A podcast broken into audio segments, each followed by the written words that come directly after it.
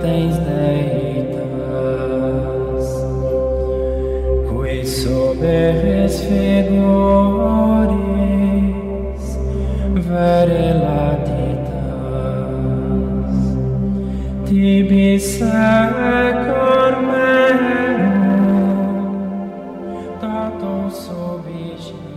En el nombre del Padre, del Hijo y del Espíritu Santo. Nos guardamos dentro del corazón doloroso e inmaculado de la Santísima Virgen María y pedimos la protección de San Miguel Arcángel y de las jerarquías angélicas bajo su mando. Que los santos principados, dominaciones y potestades, guardianes de los elementos de la naturaleza, detengan la acción de los ángeles del infierno que intentan desmantelar el orden de la creación. Ofrecemos este espacio como sufragio por las almas del purgatorio, por la conversión de los pecadores, por la santificación de nuestros sacerdotes y como reparación a los sagrados corazones de Jesús y de María. Invocamos al Santo Ángel tutelar del 17 de octubre y al ángel tutelar de las 4 de la tarde para contar con su protección. Y vamos al santoral para pedir también la intercesión de nuestros hermanos bienaventurados con las que contamos siempre que se hace la emisión del velo. Hoy tenemos a San Ignacio de Antioquía, el obispo maravilloso y mártir el beato Contardo Ferrini, la beata Tarsila Córdoba Belda, mártir española, San Juan de Licópolis, San Isidoro Gajelín y el beato Raimundo Estefano Bou Pascual. Además, con el beato Fidel Fuidio Rodríguez, San Ricardo Wynn y el beato Pedro Casani. Recordamos sus nombres y los invocamos para sacarlos de alguna forma de esa, de esa memoria que se hace vaporosa con el paso del tiempo con relación a nuestros santos. Bueno, vamos en, en esta primera parte a hacer algunas referencias a la guerra. Estamos en el plan de, en el término del castigo y no hacer una alusión de lo que se está cumpliendo en este momento en el mundo, pues no, no sería lo necesario. El castigo se intensifica ya con la guerra en el oriente del mundo. Israel en el centro del huracán. Aquí este par de profecías de Raymond Shaw en Georgia en 1990 y la que sigue vamos a leer, primero la de Raymond Shaw y veamos cómo encaja exactamente en los tiempos en que estamos en el Oriente. Una guerra en el Oriente Medio arrastrará a todos los países. Las naciones árabes se levantarán para destruir a Israel y a toda la cristiandad. Israel será casi perdido. Hijo, en el Medio Oriente habrá mucha muerte y destrucción. Esto es de nuestro Señor Jesucristo, hace tantos años. Y al mismo tiempo, esta profecía de Cindy Kane en San Diego, California, en el mismo año, el de Raymond Show, y dice algo muy similar. Habrá lucha lamentable en el Medio Oriente. Las palabras que les digo serán validadas. Las naciones árabes, nuevamente, se levantarán para destruir a Israel y a la cristiandad. Cuidado con la guerra. El mundo no puede prever los verdaderos eventos que sucederán. Estas profecías, este par de profecías son muy inquietantes en el momento en que se está, digamos, llevando adelante este, esta confrontación entre israelíes y palestinos y toda esta digamos, gama de países árabes que rodean el escenario que pudieran encenderse como seguramente va a suceder si es que estas profecías que estamos viendo allí se cumplen. Ahora pasemos a Luz de María mucho más recientemente. El gran conflicto, la tercera guerra está a las puertas. Así como Israel inició la alianza, así ahora por medio de los conflictos en ella se iniciará la chispa de la gran guerra. Es la concordancia que hay entre esas dos profecías de hace 33 años y esta de apenas en 2009. Estaría mostrándonos que todos estos desarrollos que vemos, digamos, eh, ansiosamente en las noticias para saber el derrotero de la guerra, podría ser justamente el momento que nadie quiere y que nadie desea. Hijos míos, estos momentos de incertidumbre aumentan, mirando con asombro cómo cuanto mi casa les ha revelado se va cumpliendo. Esto es del 11 de, octubre del 2023, esto es absolutamente reciente. En estos términos en que estamos comentando estos pasajes, nos vamos a, a dar cuenta y a comprender la profundidad de estas profecías según los eventos que se vayan desarrollando ahora mismo en el mundo. Luz de María, en el 2015. Amados hijos, en la tierra donde se situaba Magog, Rusia, se encuentra un gran poder que invadirá Israel en unión a los aliados de ese poder. Agosto del 2015.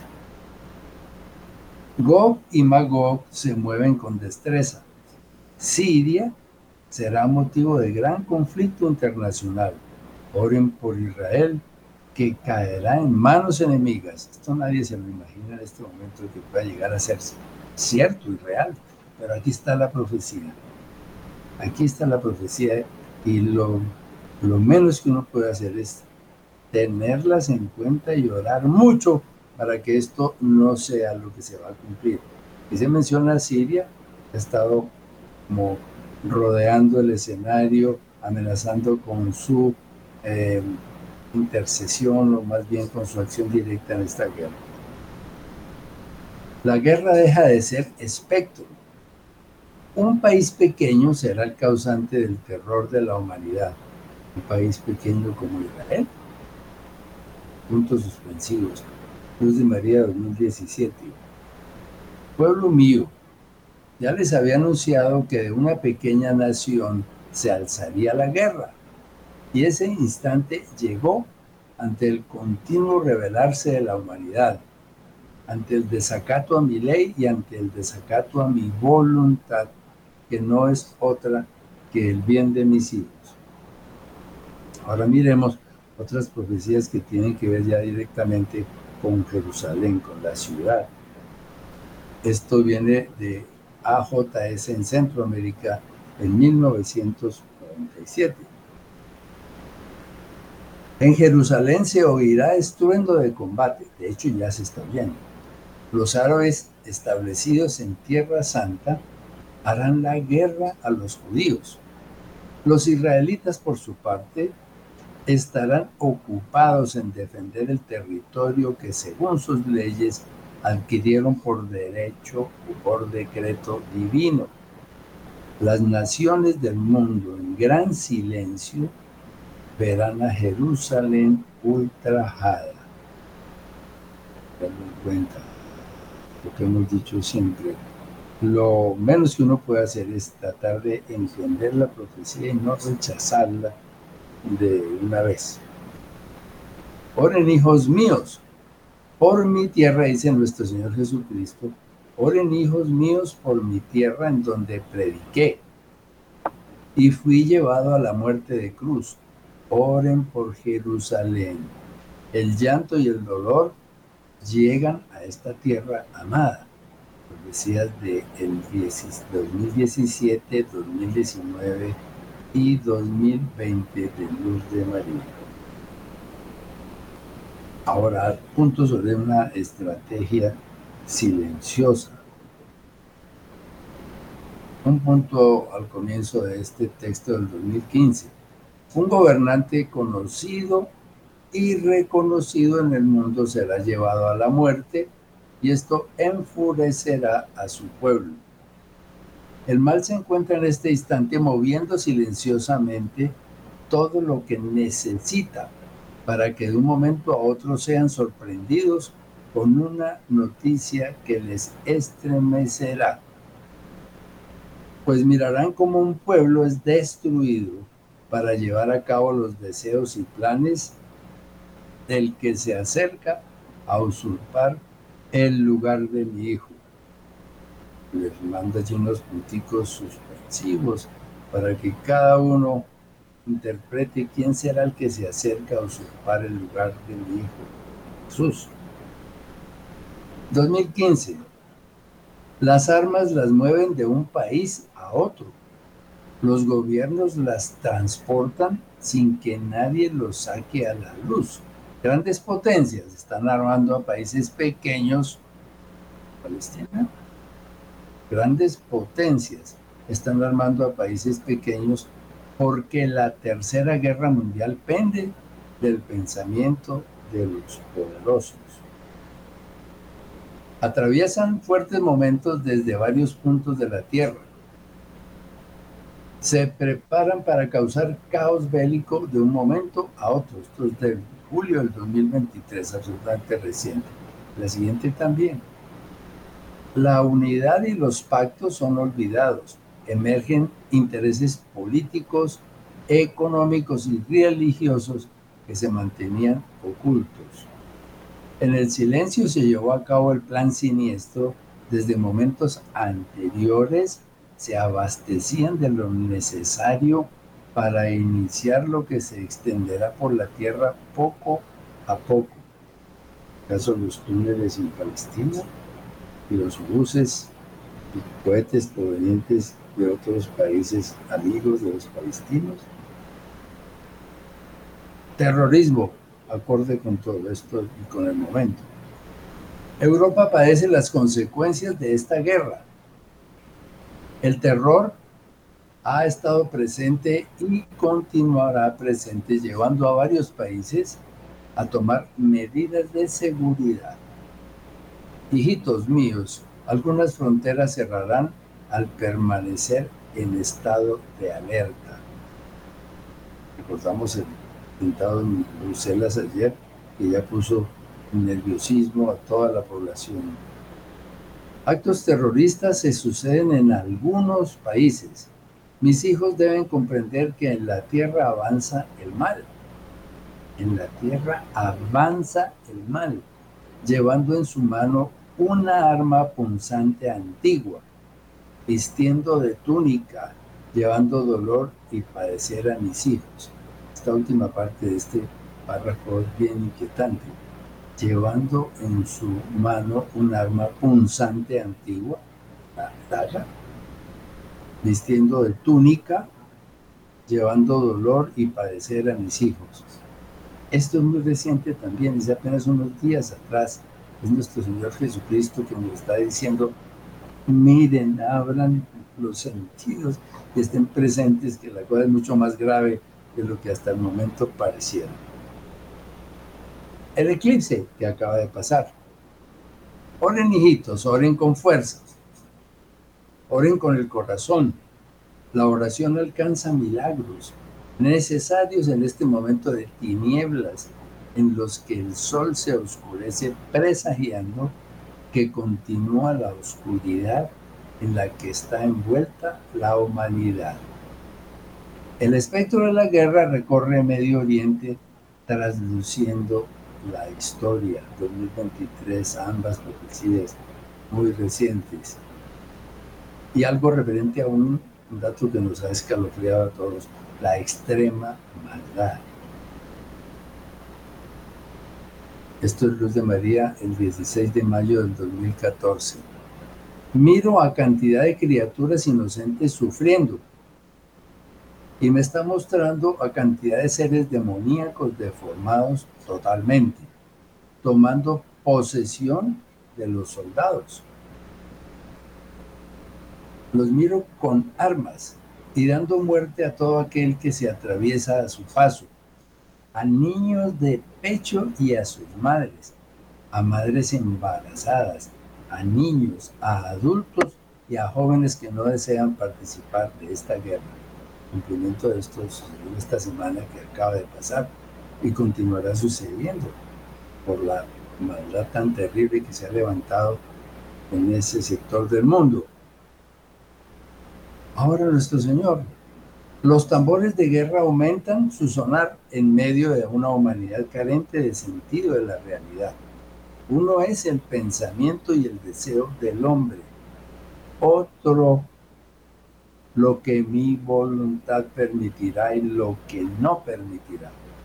Este es un marco de referencia que usualmente se borra en el mundo, en el mundo de las noticias, en el mundo de la prensa, en el mundo de los mismos católicos. Pareciera que la violencia y la sorpresa de todos los eventos que están sucediendo nos hiciera olvidar que el poder está en manos del Señor Jesucristo y que por más de que se levanten planes de un lado o del otro, o que no solamente se levanten, sino se ejecuten, todo depende del pensamiento del Señor. Lo que la voluntad de Dios permitirá y lo que no permitirá, eso no lo puede alterar nadie. Y ningún suceso, por extremo o no extremo, que se presente en el mundo, va a salirse de esta verdad lo que mi voluntad permitirá y lo que no permitirá. Bueno que nos acordemos de todo esto. Bueno, hacemos una pequeña pausa.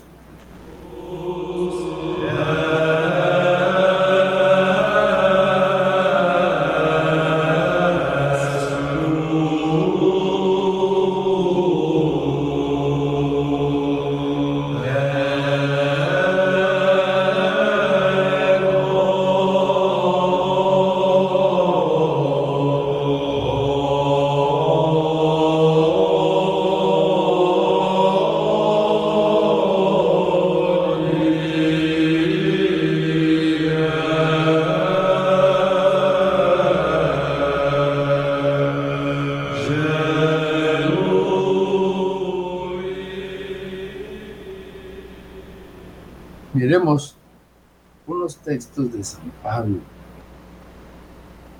Romanos 1, 18. En efecto, la ira de Dios se revela desde el cielo contra la impiedad y la injusticia de los hombres que por su injusticia retienen prisionera la verdad. Porque todo cuanto se puede conocer acerca de Dios está patente ante ellos. Dios mismo se lo dio a conocer, ya que sus atributos invisibles, su poder eterno y su divinidad se hacen visibles a los ojos de la inteligencia. Imposible que no sea así. Desde la creación del mundo por medio de sus obras. Por lo tanto, aquellos no tienen ninguna excusa. Podemos imaginar quiénes son aquellos Versículo 21, en efecto, habiendo conocido a Dios, no lo glorificaron ni le dieron gracias como corresponde. Por el contrario, se extraviaron en vanos razonamientos y su mente insensata quedó en la oscuridad. Haciendo alarde de sabios, se convirtieron en necios. A ver este marco de referencia a dónde nos lleva nos lleva a este punto terrible. Juicio de Dios para los sacerdotes que lo traicionan. Vamos a mirar esto. Un grupo de sacerdotes y jerarcas de la Iglesia Católica se han levantado como una corriente modernista con el propósito de adaptar la Iglesia al mundo moderno, rompiendo peligrosamente de este modo las tradiciones y posibilitando que la iglesia se precipite en un muy doloroso cisma. De concretarse este cisma acelerado por postulados muy conocidos por la iglesia remanente, que producen dolor y sufrimiento al pueblo fiel, referentes, entre otros, al santo sacrificio de la misa, la generalización de la comunión en grupos impensables, el relajamiento de parte del sacerdocio mismo, etcétera, etcétera, etcétera, constituyen una verdadera traición que solo hará sangrar al corazón de Jesús, que a través de los santos y profetas lanza sus terribles maldiciones. Terribles, veremos. La Santísima Virgen María nos dice, no les dejo solos, les hago ver la depravación existente, la dureza del corazón del hombre como signo de este instante, traspasando y transgrediendo la ley de mi hijo. Mientras parte, parte de las jerarquías de la iglesia de mi hijo niega el pecado, el demonio y el infierno, dejando a la humanidad en un total libertinaje. Dulce María, 2014, la Santísima Virgen. Tomó un tiempo que está esto cantado. Ahora miremos estos textos de las revelaciones celestiales de Santa Brígida, princesa de Suecia, patrona de Europa, revelación 47, para los que quieran revisen ese texto y miren la terrible dureza de lo que vamos a leer. Juicio de Jesús para los sacerdotes que lo traicionan. Porque ellos y yo estamos unidos mediante un solo vínculo. Cuando ellos toman el pan y pronunciando las palabras, lo transforman en mi verdadero cuerpo, que yo recibí de la Virgen, dice el Señor. Primero, me golpean con algo pesado cuando el oficio divino se vuelve pesaroso y cargante para ellos trabajarían cien veces por su propio beneficio antes que una sola vez en mi honor. Segundo, me atraviesan con una afilada cuchilla que penetra mis órganos vitales cada vez que un sacerdote sube al altar, sabiendo que ha pecado y se arrepiente, pero está firmemente decidido a volver a pecar una vez que ha terminado su oficio. Tercero, es como si asfixiaran mi espíritu cuando piensan para sus adentros. Es bueno y agradable estar en el mundo. Es bueno ser indulgente con los deseos y no me puedo contener. Tercero, sé que he pecado, pero si me abstengo de realizar el oficio, seré avergonzado y todos me van a condenar. Mira, esos sacerdotes no son mis sacerdotes, sino en realidad mis traidores. Su sentencia es la condena.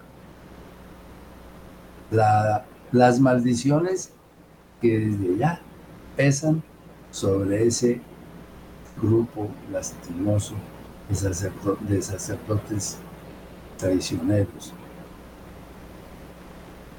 Maldito sea todo lo que toman de la tierra para su propio provecho.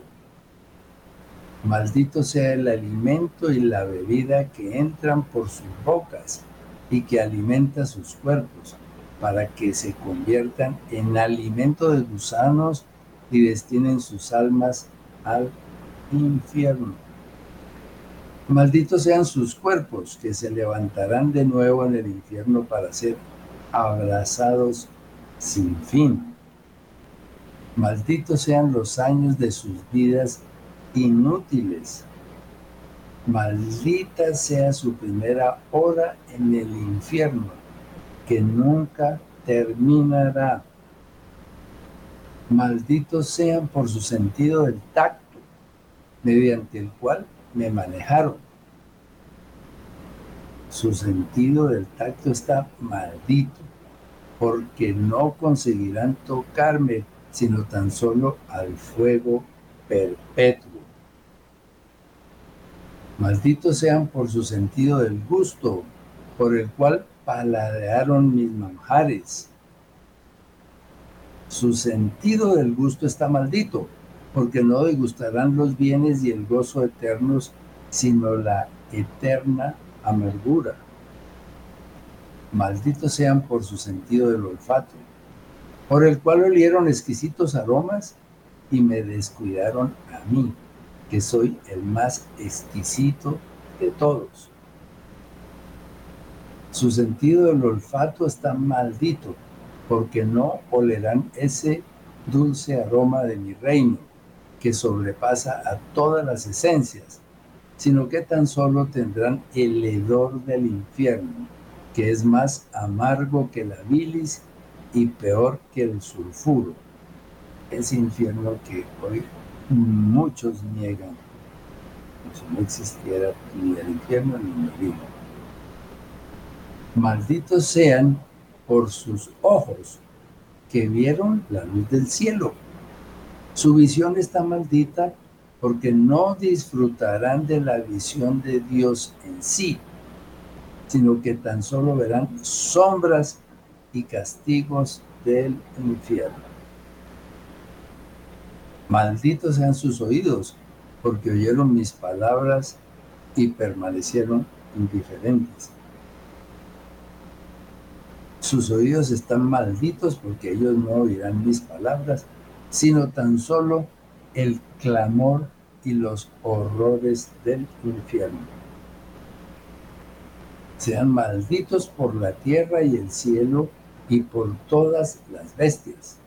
Yo prometo, por la verdad, yo que soy la verdad, que si ellos mueren así, con esa disposición, ni mi amor ni mi virtud descubrirá por el contrario, serán condenados para siempre. Dice luego la, profecía de Luis de María, la Santísima Virgen María, dice después de ese tormentoso escenario que acabamos de, de escuchar, y que sería bueno que en alguna parte del mundo en donde haya sacerdotes que se ajusten a ese marco de referencia, vayan pensando en qué territorio están entrando, si sean eh, ellos individualmente o organizaciones sacerdotales de cualquier tipo. Entonces María nos dice, ¿cuánto racionalismo ante los llamados divinos? Racionalismo ante los llamados divinos que son permitivos, permitidos para esta generación cantidad de criaturas humanas divagan por la tierra sin prestar atención a lo que la voluntad divina les deja saber para que se preparen. Otros son los que leen y dicen creer, mas en lo profundo de su ser se encuentran torbellinos de dudas. Más le valdría al que no cree desechar lo que no cree bueno y no acogerlo mas no mofarse de esta palabra. Bueno, hasta aquí teníamos como previsto que esta primera parte llegara al final, pero como tenemos todavía unos tiempos, vamos a sobrepasar esta oración final y vamos a entrar en estos minutos que faltan por el tema que sigue. San Juan Evangelista. Los sellos del Apocalipsis son los secretos, ¿no? Leyendo estos textos del Apocalipsis que vamos a leer, solamente intentamos darles una interpretación literal. Respecto a este tipo de interpretación, Rob Haskell dice, los textos bíblicos también son pistas y modelos para nuestras expectativas en el presente está la referencia. De los secretos inmersos en los cuatro primeros sellos del Apocalipsis, identificados por los cuatro caballos, el caballo blanco representaría al anticristo como una de las posibilidades contempladas en su exégesis por Monseñor Juan Estrabín. El caballo rojo la guerra el negro la escasez y la carestía, y el caballo pálido amarillo, la muerte. Estamos entrando en estos textos del Apocalipsis que son muy inherentes y muy sumergidos en todo este episodio del castigo que fue anunciado como, como efecto final en la profecía de Garabandal. Miremos entonces, la interpretación literal de los caballos rojo, negro y amarillo se ve reflejada rápidamente por la situación de este mundo en los tiempos que vivimos. Sería necesaria una exégesis muy especializada. Esto se está cumpliendo con grandes guerras que crecen rápidamente, con el hambre y la escasez progresiva de alimentos que azotan varios continentes con orígenes diversos. Y finalmente con la temida exterminación de la población humana como resultado de una muy compleja interacción de todos estos factores, más los inherentes a la destrucción del medio natural como una de la civilización humana. Aquí tenemos los cuatro jinetes del Apocalipsis, el anticristo, la guerra, el hambre y la muerte. En estos términos, ¿cómo podría decirse que todo esto no se está cumpliendo ya? Y desde hace tiempo, el hambre, la guerra, momentos en un continente y en otro, pero se van acelerando. Llegó Rusia y Ucrania, ahora llega Israel y a Palestina, y seguirá creciendo en solo unos días o unas semanas. La muerte como consecuencia de, ambas, de ambas causas, del hambre y de la guerra. Y por supuesto, la entrada del anticristo que dice Monseñor Straubinger en el escenario del mundo, lo que, lo que está sucediendo seguramente hace un tiempo también. Entonces entramos a, a tratar de interpretar lo que tiene que ver con las trompetas, que ya son avisos. Los sellos son secretos, las trompetas son avisos. En el libro del Apocalipsis se presenta un marco profético de terribles castigos sobre la humanidad y sobre el planeta, que podrían considerarse la parte central de la etapa del castigo de Garabandal.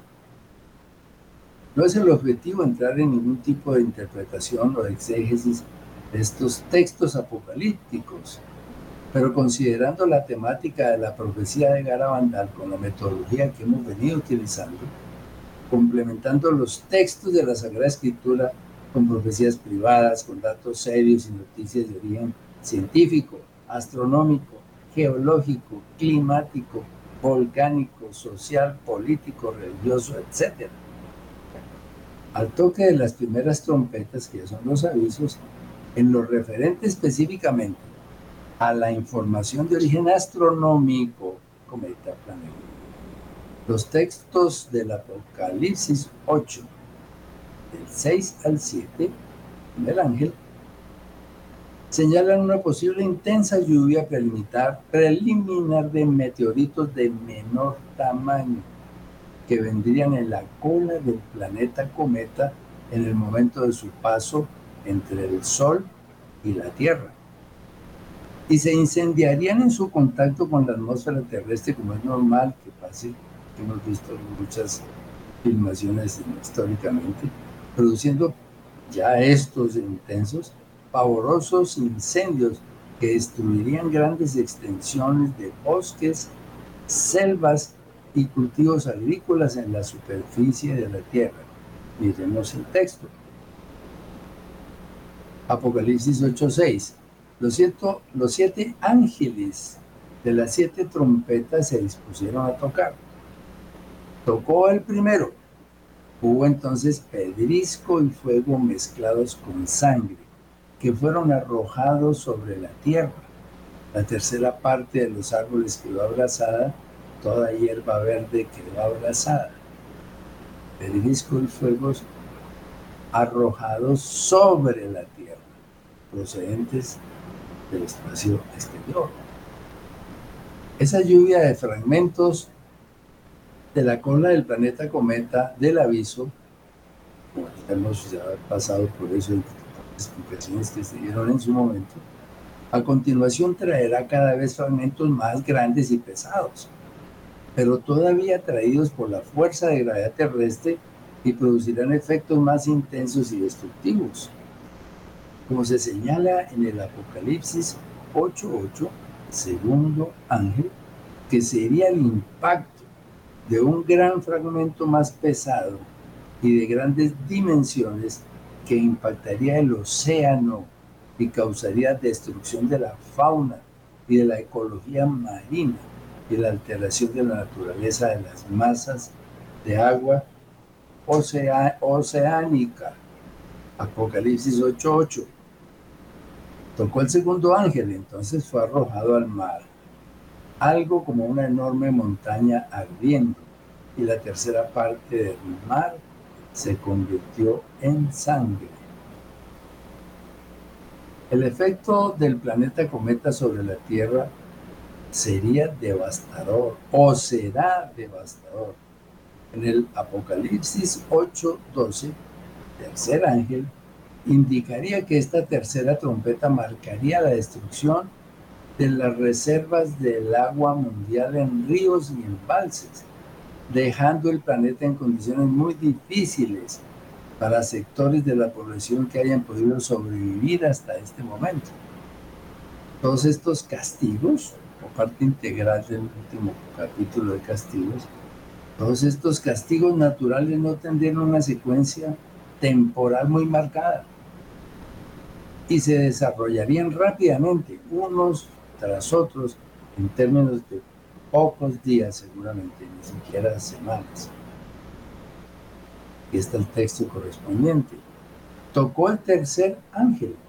Entonces cayó del cielo una estrella grande, ardiendo como una antorcha. Cayó sobre la tercera parte de los ríos y sobre los manantiales del agua, o sea que la destrucción del mundo prácticamente será sistemática, nada va a quedar parte de la destrucción, son los mínimos sectores del mundo.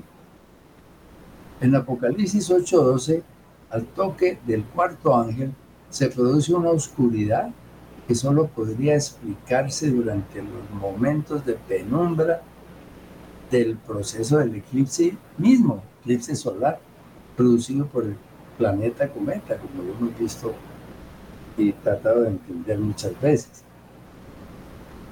Apocalipsis 8:12. Tocó el cuarto ángel, entonces fue herida la tercera parte del sol, la tercera parte de la luna y la tercera parte de las estrellas. Quedó en sombra la tercera parte de ellos. El día perdió una tercera parte de su claridad y lo mismo la noche. Este texto ya es más complicado mm, poner en el marco de referencia del eclipse mismo, aunque en ese eclipse, van a suceder, como sucedió hace poco tiempo, eh, grandes sectores, este, tratando de un eclipse mayúsculo como este, grandes sectores del mundo quedarían a oscuras. ¿no? Eh, seguramente que si el, sol ya sería mucho más difícil que oscureciera parte del cosmos fuera de la Tierra. Ya es, ya es muy complicado. Es decir, la tercera parte de la luna y la tercera parte de las estrellas. Ese, esa frase es la que desconecta un tanto a la oscuridad que va a sobre el mundo del momento del eclipse. Ahora veremos escenas que mostrarían la irrupción masiva de espíritus del mal hacia el final de estos tiempos. En los versículos del capítulo 9 del Apocalipsis, del 1 al 7, se hace la descripción de la apertura de un pozo del abismo, el infierno a todas luces, y de criaturas que emergen de allí con aspecto de langostas y rasgos humanoides podríamos asociarlas con criaturas infernales o demonios que no tienen la misión de matar al hombre directamente, sino solo de someterlos a una terrible tortura. La descripción de estas terribles torturas adicionales que llegarán sobre los hombres será dirigida específicamente a aquellos seres humanos que no lleven en sus frentes el sello de Dios, la cruz. Apocalipsis 9, 4. Circunstancias que hacen más clara la vinculación de estas criaturas con el infierno. Su relación con los espíritus de la oscuridad queda más firmemente establecida toda vez que en el Apocalipsis 9:11 se menciona a su rey como rey del abismo, al espíritu inmundo llamado en hebreo Abadón y en griego Apolión. Ave María Purísima. La presencia de las actividades de los espíritus del mal se comprueba, es así muy fácilmente por el estado actual de la humanidad, con desórdenes de todo tipo, que sin duda desde tiempo atrás han manipulado su gusto todas las actividades humanas, pero que al final de los tiempos intensificarían su actividad. Esta profecía de Mary Jane ilustraría este terrible espectáculo y con ella cerraríamos por hoy lo que estamos eh, tratando de aproximar. Desde este momento a los espíritus malignos les será dado permiso de mostrarse para disuadirlos de vuestras oraciones y para probar vuestra paciencia hasta que pequéis. Mostrarse para disuadir. Estos encuentran, estos encuentros están designados para perseguirlos y hacerlos renegar de Dios. Entonces, en este momento, pues cerramos el velo del día de hoy haciendo siempre alusión a la sangre preciosa de, Jesús que nos cubra, no solamente a la Iglesia católica, sino el país, que cubra la sangre preciosa de Jesús a los gobernantes de este país en los diferentes puestos de mando que puedan estar ocupando en este momento. Que también esa sangre preciosa de Jesús cubra nuestros prelados, todos, desde el cardenal que tenemos hoy hasta los obispos, los sacerdotes, las comunidades religiosas, etcétera, etcétera, etcétera. Eh, también creo yo que se puede pedir con legitimidad que la sangre de Jesús cubra su tierra de Jerusalén y de Israel, que es su tierra, y que nos recordemos que tenemos que pedir por ellos, aunque espiritualmente no vayamos conjugando las cosas en la misma dirección, pero que siendo la tierra del Señor, tierra de María, la tierra de los apóstoles, la tierra de los profetas, la tierra de todos aquellos que pusieron las bases de la religión católica actual, también sean sellados con la sangre de Jesús. De esa manera, eh, el poder del mal se verá atenuado y seguramente no no llegarán, aunque parezca todo lo posible, a que se sucedan eventos mayores en esta escalada de la violencia. Lo menos que podemos hacer es pedirle a Dios por eso. Desde el otro lado, lo que Él tenga previsto, es lo que se va a cumplir, como lo leímos por ahí. De tal manera que si Dios quiere, nos encontramos nuevamente la semana que viene. Que Dios nos bendiga. Amén. Y es manantial de gracia para la entera humanidad.